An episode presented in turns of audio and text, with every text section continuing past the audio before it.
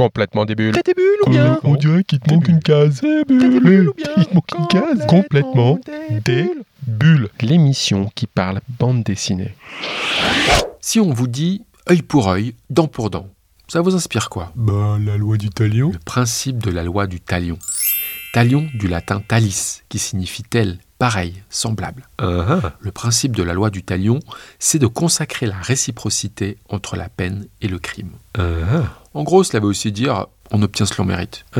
Et si c'était vrai Toujours, tout le temps, pour chaque individu et pour l'humanité tout entière dans son rapport à la vie et à la nature. Oh là là.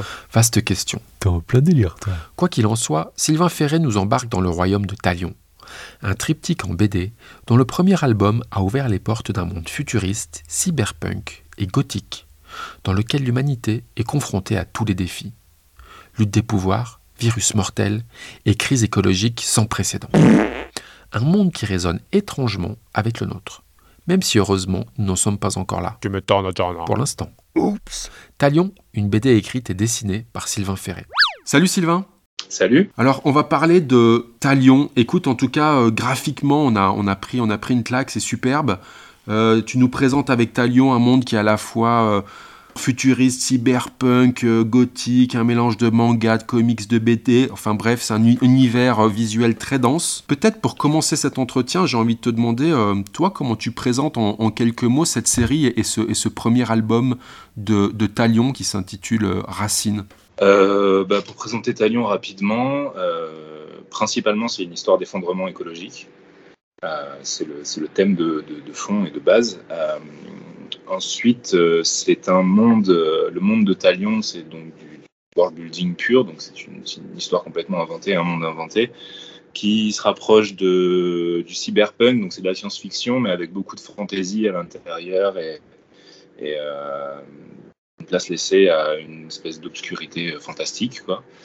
Euh, et là-dedans, dans cet univers, il y a plusieurs personnages qui vont graviter, dont euh, deux principaux qui s'appellent Billy, qui est une jeune fille, et euh, Thaddeus, qui est une espèce de, vieux vagabond un peu perturbé, qui, qui vont essayer de, trouver des solutions pour, pour, pour ce problème d'effondrement. Et questionner sur le rapport de l'humanité à son environnement. Alors si on essaye voilà, de présenter un peu plus euh, ce monde que tu, que tu ouvres à nous, euh, nous on avait envie de faire ce qu'on appelle euh, vulgairement le quand, où, quoi, qui, comment. Si, on, si, on, si on essaie de dire quand, alors est-ce que toi tu, tu situes l'histoire dans le temps ou finalement ça n'a pas vraiment d'importance? Bah, le temps a une grande importance dans Talion parce que, parce que l'histoire questionne le rapport au temps des hommes et cette recherche de longévité qui est, qui est une sorte de contradiction avec euh, le fait que qu'on a besoin d'être renouvelé et de et de d'être relancé en permanence pour avoir des nouvelles idées, pour avoir des pour changer quoi et évoluer. Euh, mais euh, il n'y a pas de temporalité quoi, je veux dire. on- ouais. Chronologiquement, euh, on, on, on, on est juste de dire que c'est dans le futur? Même pas, euh, même pas en fait. On sait pas. On est dans un monde alternatif euh, quelque part. euh, Enfin, on est, un- on est à un instant T, quoi. Mais euh, et après, il y a une chronologie, une chronologie insérée dans l'histoire euh, avec un passé qui est, qui est un peu décrit, avec des événements passés, un rapport au temps. Euh, mais euh, mais il n'y a pas de chronologie particulière. on était invité à penser que c'était un peu le futur, parce que c'est vrai, quand on lit ton scénario, il y a une sorte de parallèle avec euh, notre, notre, notre civilisation, on va dire, avec tous les, défis peut-être environnementaux auxquels on est confronté. C'est marrant parce que bah, voilà, il y a eu aussi un, virus. Et puis on se dit, est-ce que finalement, bah, voilà, l'approche de Sylvain, c'est pas de, dire à quoi notre monde, si tout se passait très mal, pourrait être confronté dans, dans, un futur plus ou moins lointain?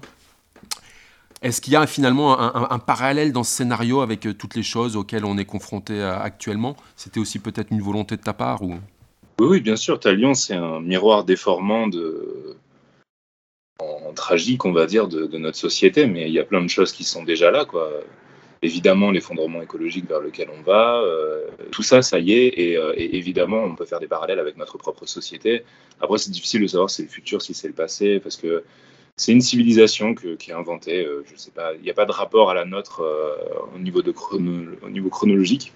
Après, nous, on a une civilisation très courte hein, qui a évolué très vite, donc on peut aussi remettre en question notre place dans, le temps et dans l'univers. qu'on a une civilisation qui a, qui, a, 6000 ans. Quoi. Donc, il faut, peut-être relativiser un petit peu ça. Si, ça peut y faire penser, tant mieux. Alors en tout cas, Talion pose un décor. Euh, le premier euh, album ou opus, comme tu l'appelles, s'appelle Racine. C'est aux, éditions Glénat. Maintenant, si on essaie de savoir un peu où se passe l'histoire, euh, on se situe dans une ville qui s'appelle Forenheim. Euh, et puis tu nous présentes euh, ben, plusieurs quartiers. Il y a des quartiers euh, dans le haut, dans le bas, séparés par une couche de nuages. Et, dans le bas, il y a ce fameux quartier qui s'appelle Racine. Forenaille, c'est si tu devais présenter un peu cet endroit, tu es allé chercher l'inspiration où et pourquoi il s'appelle Forenaille, par exemple? Fortnite, c'est juste un jeu de mots pourri, euh, genre euh, œil pour œil, quoi, en anglais. ok, bah, tu vois, je l'avais pas eu, donc j'ai bien fait de poser la question. ouais, faut que, faut que ça reste un peu cryptique, mais euh, c'est pas si compliqué que ça, quoi. Et parce que je trouvais que ça sonnait bien. Mais donc la ville de Fortnite, c'est c'est ouais, donc une, une, cité verticale avec une séparation de classes euh, en fonction du niveau de pollution de l'air. Donc euh, les racines, c'est tout ce qui se passe en dessous du nuage de pollution. Et euh, plus ou moins au-dessus, c'est les hauts quartiers, mais en fait, ils sont déjà dedans et c'est déjà un environnement pollué. C'est juste qu'il est moins pollué que dans les racines. et donc après, cette cité, sa problématique principale, c'est les denrées et notamment l'eau et la qualité de l'eau. Et donc le, premier tome l'enjeu du premier tome, c'est euh, la, découverte de, problèmes de, dépollution de l'eau entre les classes. L'eau est mieux dépolluée euh, dans les hautes sphères qu'en partie basse. Les personnages vont s'en rendre compte et ça va, être le déclencheur de cette histoire. Et alors, bon, tu as parlé un petit peu des personnages principaux. C'est vrai que tu en, présentes euh, pas mal dans ce, dans, dans, ce premier album. donc, il y a Billy, mais il y a aussi Ada, il y a Thaddeus, il y a Lord Knox, il y a les Talion, il y a les Sparks ça fait un peu Game of Thrones tout ça, donc on, sent qu'il y, a tout un monde qui se met en place. Toi, si tu devais euh, voilà, donner vraiment les principaux euh, qui, vont être en présence dans, l'histoire que tu vas développer, tu, soulignerais lesquels? Billy, bien sûr bah, Talion, c'est un, une quête, c'est un voyage, donc euh, c'est surtout recentré entre Thaddeus et Billy. Donc Billy qui est, vraiment une jeune fille qui a vécu cloisonnée, protégée par sa mère euh, dans un cocon, une, espèce de cocon hermétique pour éviter de tomber malade, puisque dans le monde de Talion, j'en ai pas parlé, mais euh, tout le monde est malade, tout le monde est atteint par euh, un virus, une sorte de virus, on va dire, une particule qui s'appelle la vermine et qui, est partout dans tout ce qui est vivant. Et donc tout le monde est malade de naissance et porte des stigmates. Et, et donc elle, elle a été privée d'air toute sa vie pour, pour essayer d'être protégée maladroitement par sa mère. Quoi. Et donc euh, Billy, elle a deux mères, elle a donc Adamante et, euh, et, Eleanor, et euh, les deux sont séparés, et donc elle switch entre les deux en fugant pour aller voir son autre mère, etc. Donc ça, c'est son petit, c'est son petit environnement. Thaddeus, lui, c'est un personnage qui a un passé un petit peu mystérieux, un peu compliqué, et qui, est un peu rongé par la culpabilité et qui, essaie de trouver des solutions aux problèmes de, de, la vermine et de la pollution, mais plus pour lui que pour, pour les autres. Ça va être un petit peu son. Chaque personnage va avoir son propre parcours initiatique euh, là-dedans et, une réflexion sur, euh, sur soi et sur, sur ses problématiques. Euh, et ensuite, il y a plusieurs autres personnages qui, qui, gravitent. Il y, a, il y, a, un personnage qui s'appelle Bellamy qui fait partie de. qui est une sorte de, de de qui gardent des enfants dans les racines qui sont, qui sont perdus. il y a plusieurs personnages. Il y a le roi qui est très important aussi, qui s'appelle Sirius, qui est une espèce de monarque complètement, euh, qui s'oublie complètement, qui laisse complètement sa cité euh, gardée par les, par les nobles qui, qui, en profitent euh, à fond pour faire un tout et n'importe quoi. Il y a plusieurs personnages.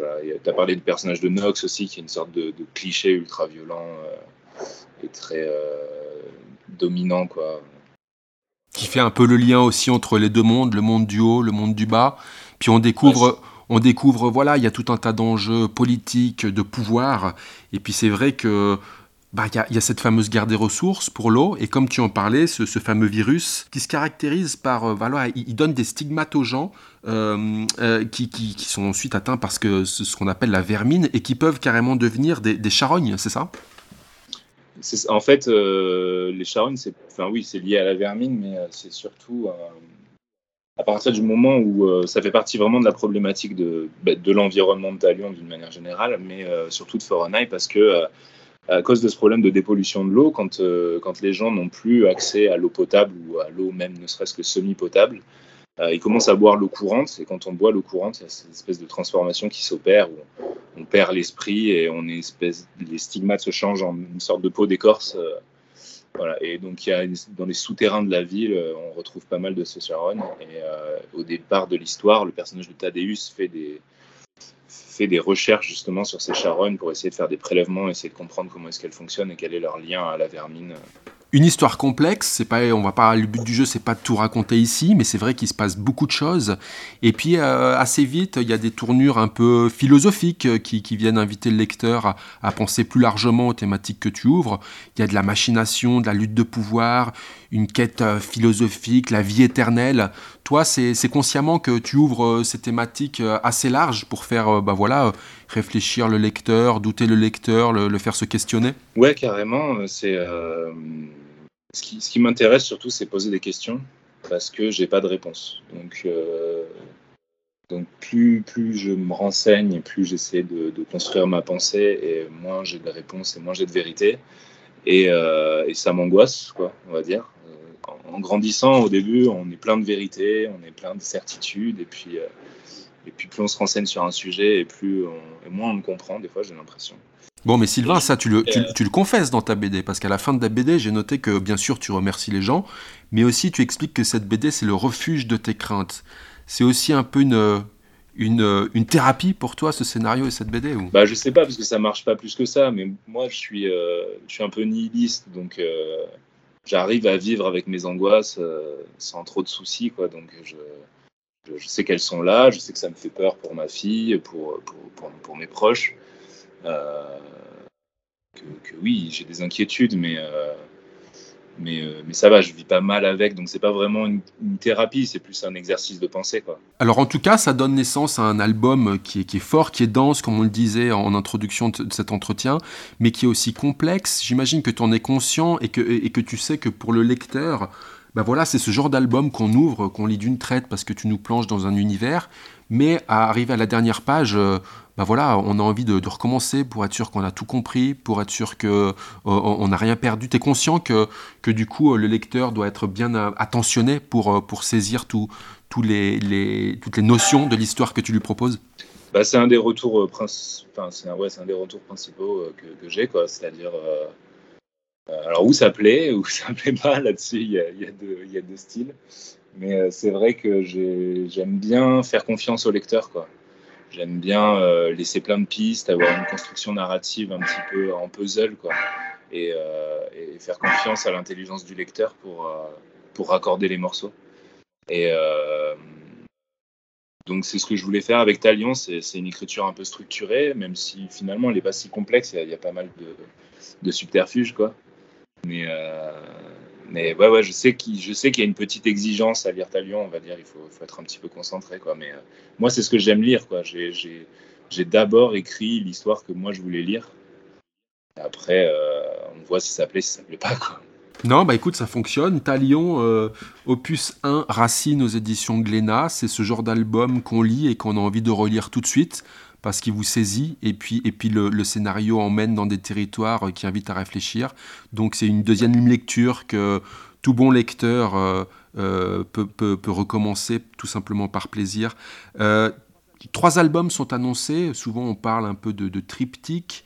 D'ailleurs, on parle d'opus. Pourquoi, tu, pourquoi c'est opus 1 et pas tome 1 Parce que c'est stylé. Juste un espèce d'amoureux du lexique en général, quoi. Donc, c'est pareil, quand je crée un univers, j'aime bien jouer sur les mots, euh, trouver des termes, euh, euh, faire des fausses pistes. Des fois, il y a des trucs où on a l'impression qu'on va avoir besoin de se creuser la tête pour savoir vraiment pourquoi, qu'est-ce que c'est. Des fois, non, il y a juste, euh, juste parce que j'aime bien ça. Opus 1, on voit que c'est un, triptyque qui, a, qui est annoncé. Euh, au vu de, de, l'environnement euh, complexe que tu nous présentes, on a l'impression que ce triptyque pourrait presque être un premier cycle. Toi, est-ce que tu as déjà une idée de, de, la trame qui se dessine? Ça va être trois albums simplement ou tu pars pour quelque chose de potentiellement beaucoup plus long? Non, non, Talion, c'est vraiment une trilogie.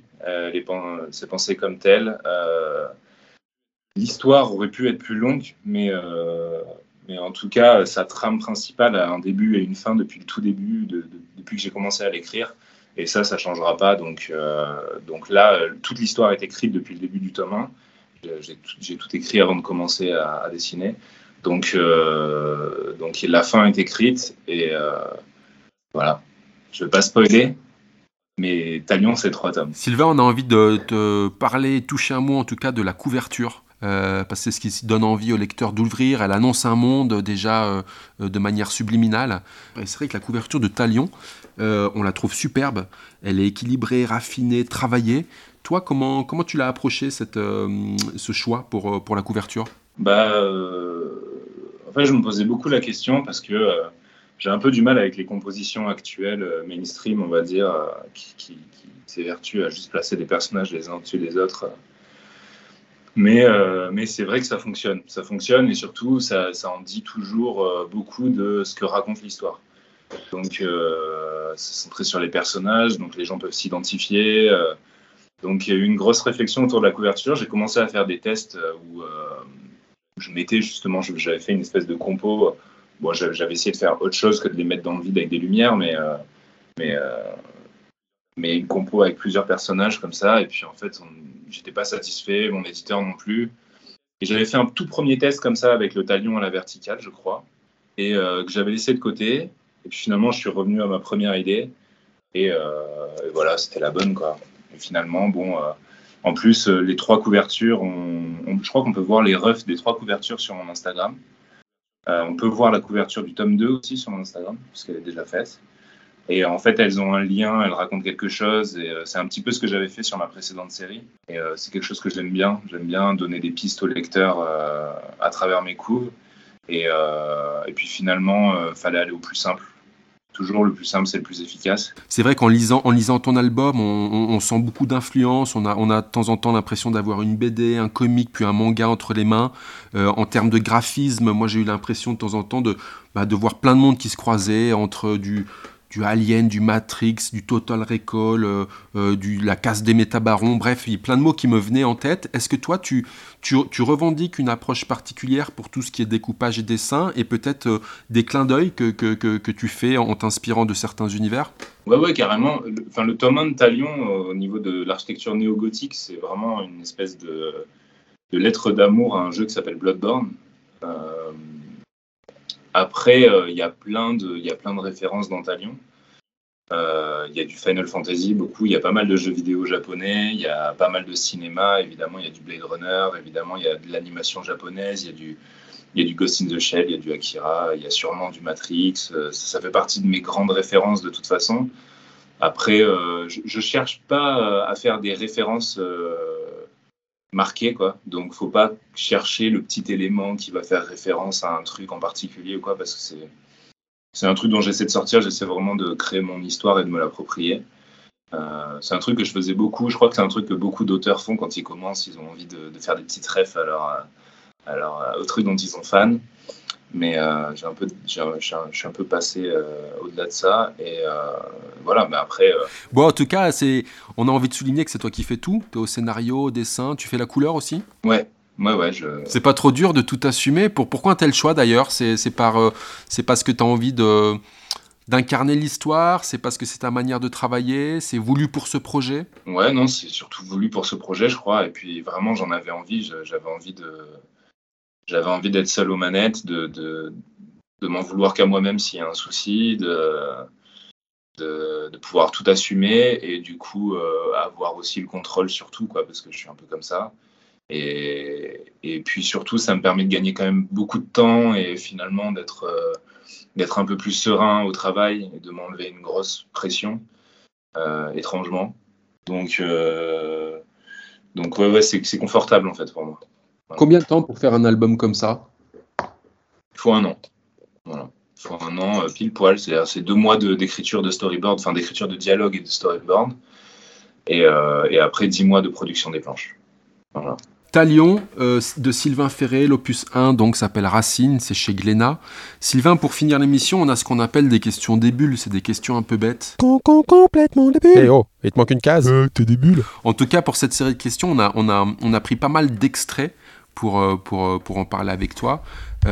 L'ouverture de la BD, quasiment, si je reprends un, des, textes en ouverture, dit Nous mourrons à chaque instant et nous espérons mourir encore longtemps.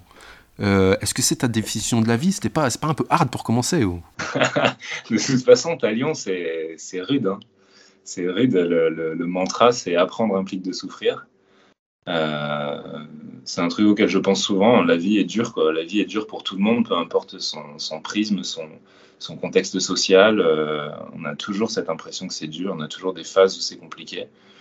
Euh, après, nous mourrons à chaque instant. C'est vraiment sur le fait qu'on on sait que notre société va dans le mauvais sens et puis on ne fait pas grand chose, mais on espère que ça dure encore longtemps. C'est tout. C'est juste. Alors, si on continue dans le même esprit, pour, euh, en citant toujours euh, un petit peu ta BD, euh, on, a, une planche qui nous dit Après des pluies acides, puis des forêts sans vie, bientôt va sonner la vengeance du monde. Est-ce que finalement c'est ta vision de la catastrophe climatique annoncée? Je sais pas, parce que là c'est métaphorisé avec une espèce de rapport à la nature. et, du coup, je ne sais pas vraiment, parce que je ne crois pas non plus au rapport spirituel à la nature, etc. Je crois que c'est c'est plus simple que ça euh, euh, et, plus, réaliste et plus cohérent. Mais, euh, en, tout cas, en tout cas, oui, on peut, le théoriser comme ça. Mais c'est de l'anthropocentrisme. En, fait, c'est une, manière de, remettre l'homme au centre de, l'univers un petit peu, ce qui est contradictoire parce que c'est pour l'interroger sur sa place en fait, parce que c'est un truc que j'aime pas, l'anthropocentrisme évidemment, mais mais en même temps, on a créé nous-mêmes nos propres responsabilités. On, s'est mis au centre de, notre écologie, on s'est mis comme un, pilier, une, énorme responsabilité euh, sur, le poids de notre environnement et, il faut qu'on l'assume en fait. Donc c'est pour, pour interroger ça.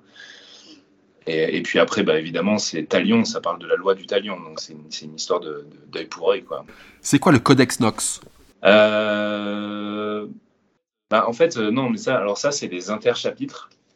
Donc en fait, euh, Talion est chapitré en deux chapitres par tome. Et à chaque interchapitre, il y a euh, un élément de l'or. Il y a une petite, euh, une petite interlude comme ça avec, avec en fait un, une sorte de sauvegarde qui a été faite d'une ancienne bibliothèque, on va dire, qui, qui, qui, qui, garde des archives de conversations ou de témoignages de personnages à travers l'histoire, qui rajoute un petit peu de l'or et de, voilà, et de, et de légendes au monde. On peut la lire, on peut ne pas la lire, on n'est pas obligé, ça, c'est juste ça en rajoute un tout petit peu sur, sur l'univers.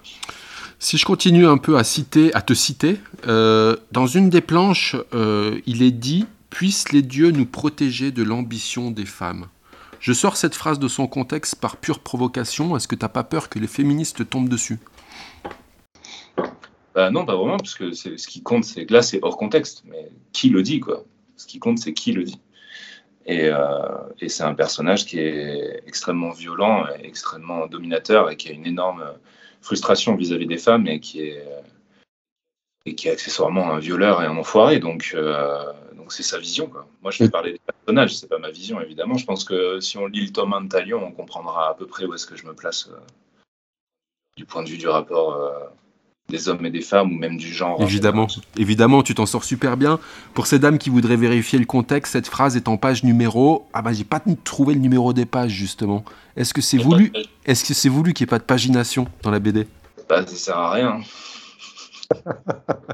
ça sert pour un roman, c'est bien pour pouvoir s'y retrouver quoi. Mais euh, je veux dire, même dans un roman, euh, c'est un, un, un, un, artefact d'imprimerie et de et, d'édition qui est pratique pour, pour discuter d'un bouquin, c'est vrai, mais là, sur 60 pages, euh, j'avais pas envie de le mettre. En fait, je voulais réduire les marges au maximum. Voilà. Donc, du coup, j'ai pas mis de pagination. Talion de Sylvain Ferré aux éditions Glénat. Euh, bravo, on a beaucoup aimé. Merci pour ton temps. C'était un plaisir de t'avoir avec nous euh, dans Complètement tes bulles. Et on te dit ben, à bientôt et bonne chance pour, cette, pour, cette, pour ce triptyque. Ouais, ça marche. Merci beaucoup.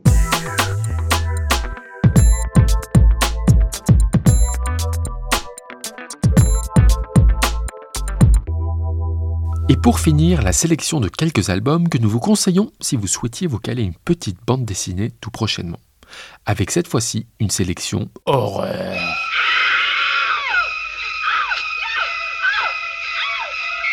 On commence avec les yeux perdus. Première guerre mondiale, quelque part dans une forêt perdue au milieu du front de l'Est. Un orphelinat où il ne reste que trois enfants qui survivent seuls. Tous ceux qui les entouraient sont morts du typhus. Entourés de cadavres, les enfants tentent de survivre et de se nourrir comme ils le peuvent. Ouh là là. Comment font-ils? Eh bien, ils trouvent des soldats blessés, les exécutent et les mangent. Tout normal, quoi. Embarqués dans une folie cannibale et diabolique, ils prennent soin de garder les yeux de leurs victimes, comme des trophées. Tranquillou, le petit loup. Et l'un des petits démons trouve la bonne idée de mettre les yeux des cadavres sur des poupées de porcelaine. Putain, c'est flippant ton truc. Ainsi, il donne naissance à de nouveaux amis qui prennent vie et l'aident à s'exorciser de cet enfer qu'ils ont eux-mêmes créé. Oups. Cette BD, c'est l'enfer de la guerre mélangé à des horreurs machiavéliques, agrémentées d'un soupçon des peurs les plus profondes de l'enfance. Un dessin hypnotique et cru qui n'hésite pas à montrer des têtes coupées. Et derrière l'apparente gratuité d'une violence infantile, on finit presque par avoir de la compassion pour ces petits démons qui commettent le pire, car elles n'ont connu que le pire, justement. Bonjour l'ambiance. Ça fait froid dans le dos. C'est de Diego Agrimbo et Juan Manuel Tumburus aux éditions d'Argo. On continue dans l'horreur avec Ed Gein, autopsie d'un tueur en série. C'est qui lui? Ed Gein, ce nom ne vous dit peut-être pas grand-chose. Non, c'est qui? Et pourtant, c'est l'un des plus grands tueurs en série que l'Amérique n'ait connu. Sérieux? Tellement horrible et fascinant que c'est celui qui aurait inspiré les plus macabres scénarios de l'horreur. Psychose, Hannibal Lecter, Massacre à la tronçonneuse, tous ces films auraient été inspirés par la folie de Ed Gein. Euh, sérieux Ce petit bonhomme ordinaire, presque anodin, qui vivait une vie de simplet dans la campagne du Wisconsin. Et pourtant, il proférait les pires actes que son voisinage n'aurait même pas imaginé en cauchemar. Genre le monstre absolu. Il tuait, dépeçait des corps, déterrait des cadavres, violait des morts, faisait des masques et des costumes de peau, dansait dans son salon avec des cadavres sans tête, fabriquait des abat-jours de peau. et encore bien d'autres horreurs absolument inimaginables. Ça fait beaucoup là. Cette BD présente l'histoire de cet homme depuis les déboires de son enfance jusqu'à ses errances d'adulte diabolique, alors qu'il vivait paisiblement dans une sorte de routine macabre, jusqu'à ce que l'horreur soit découverte. Une horreur absolue qui pétrifia la campagne environnante, mais aussi toute l'Amérique. Tu m'étonnes. Harold Chester au scénario et Eric Powell au dessin proposent un ouvrage fascinant entre l'ode au film d'horreur et la biographie glaçante d'un monstre absolu. Certains passages sont difficiles à lire tellement l'abomination est grande. Et le noir et blanc ajoute une dimension Hitchcockienne à l'horreur. Une BD glaçante aux éditions Delcourt. Et on finit avec le rite. Keva, petit royaume perdu dans les hautes montagnes, est réputé pour la sagesse et le savoir de son peuple. Lorsque ce peuple est attaqué par l'empire Aïra, il ne peut se défendre. Oh la. Les hommes sont lâchement massacrés, les femmes sont violées, What? Le peuple Kevark est exterminé. Mais c'est l'horreur encore ce truc. Parmi les très rares survivants, un jeune prêtre refait surface et surgit comme une apparition divine auprès du peuple envahisseur. Oui, il demande des explications. Oula, ça va chier. Flottant sur les eaux du lac Miroir, il apparaît comme venu de l'au-delà pour mettre l'envahisseur devant ses responsabilités, ses contradictions et sa culpabilité. Oula là, il va les défoncer, je sens. D'apparence inoffensive, ce jeune prêtre va pourtant déclencher une vengeance terrible et destructrice, qui au-delà de l'extinction d'un peuple va déclencher l'extermination de toute une espèce, Ah oui, quand même. pour laisser place à une autre forme de vie. La teuf. Pour le meilleur ou pour le pire, seul l'avenir le dira. Inch'Allah. Mythologie et force de l'au-delà pour cette BD de Amaury Bunken aux éditions Casterman. Voilà, voilà. Alors, bonne lecture. Et comme on dit dans l'émission, les bulles, il n'y en a pas que dans le champagne, mais aussi plein les BD. Et le 9e art, lui, se consomme sans modération. Alors, soyez des bulles Complètement des bulles. T'es des bulles ou bien on dirait qu'il te manque une case. T'es des bulles ou bien Il te manque une case. Complètement des bulles.